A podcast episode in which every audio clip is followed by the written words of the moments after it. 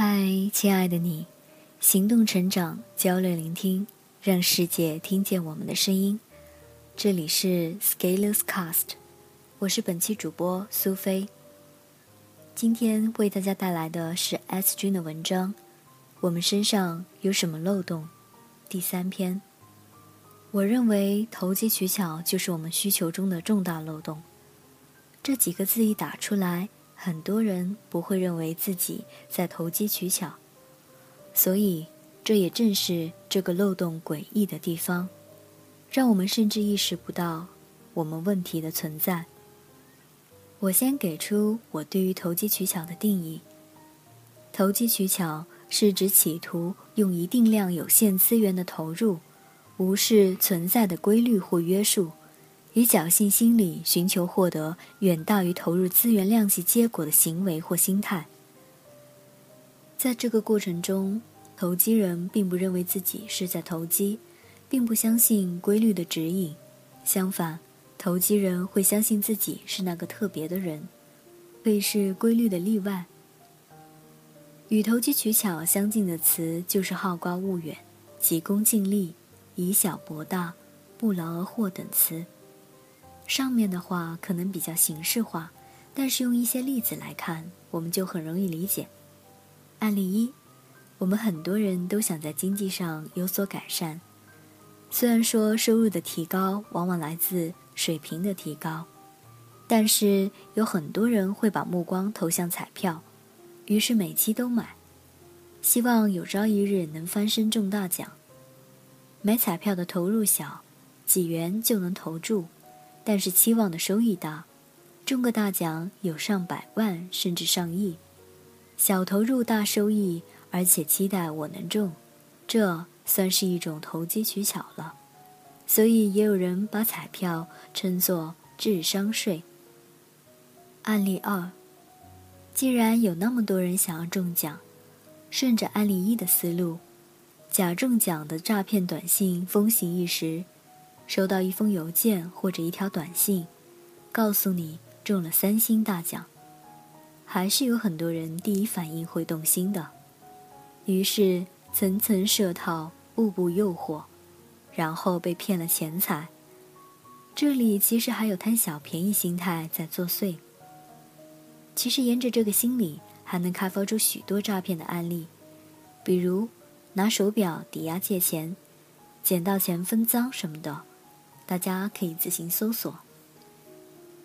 案例三：传销以及各种传销的借尸还魂。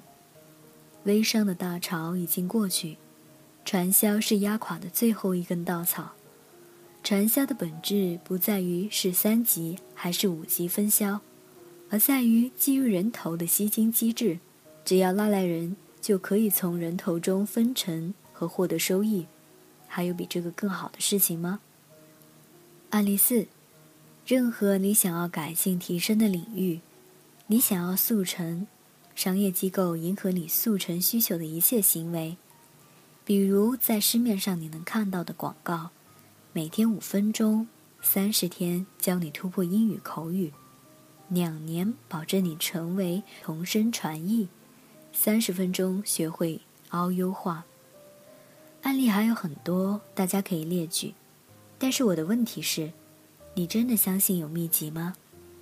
某些人和你说一句话，你听了以后就飞天。如果你内心有这样的想法，那你有投机取巧的基因。其实我们都有投机取巧的基因，我身上也有。我的分析猜想是，这些基因来自于我们远古时代的稀缺，稀缺让我们无法理性的思考。因为稀缺会让我们产生恐慌。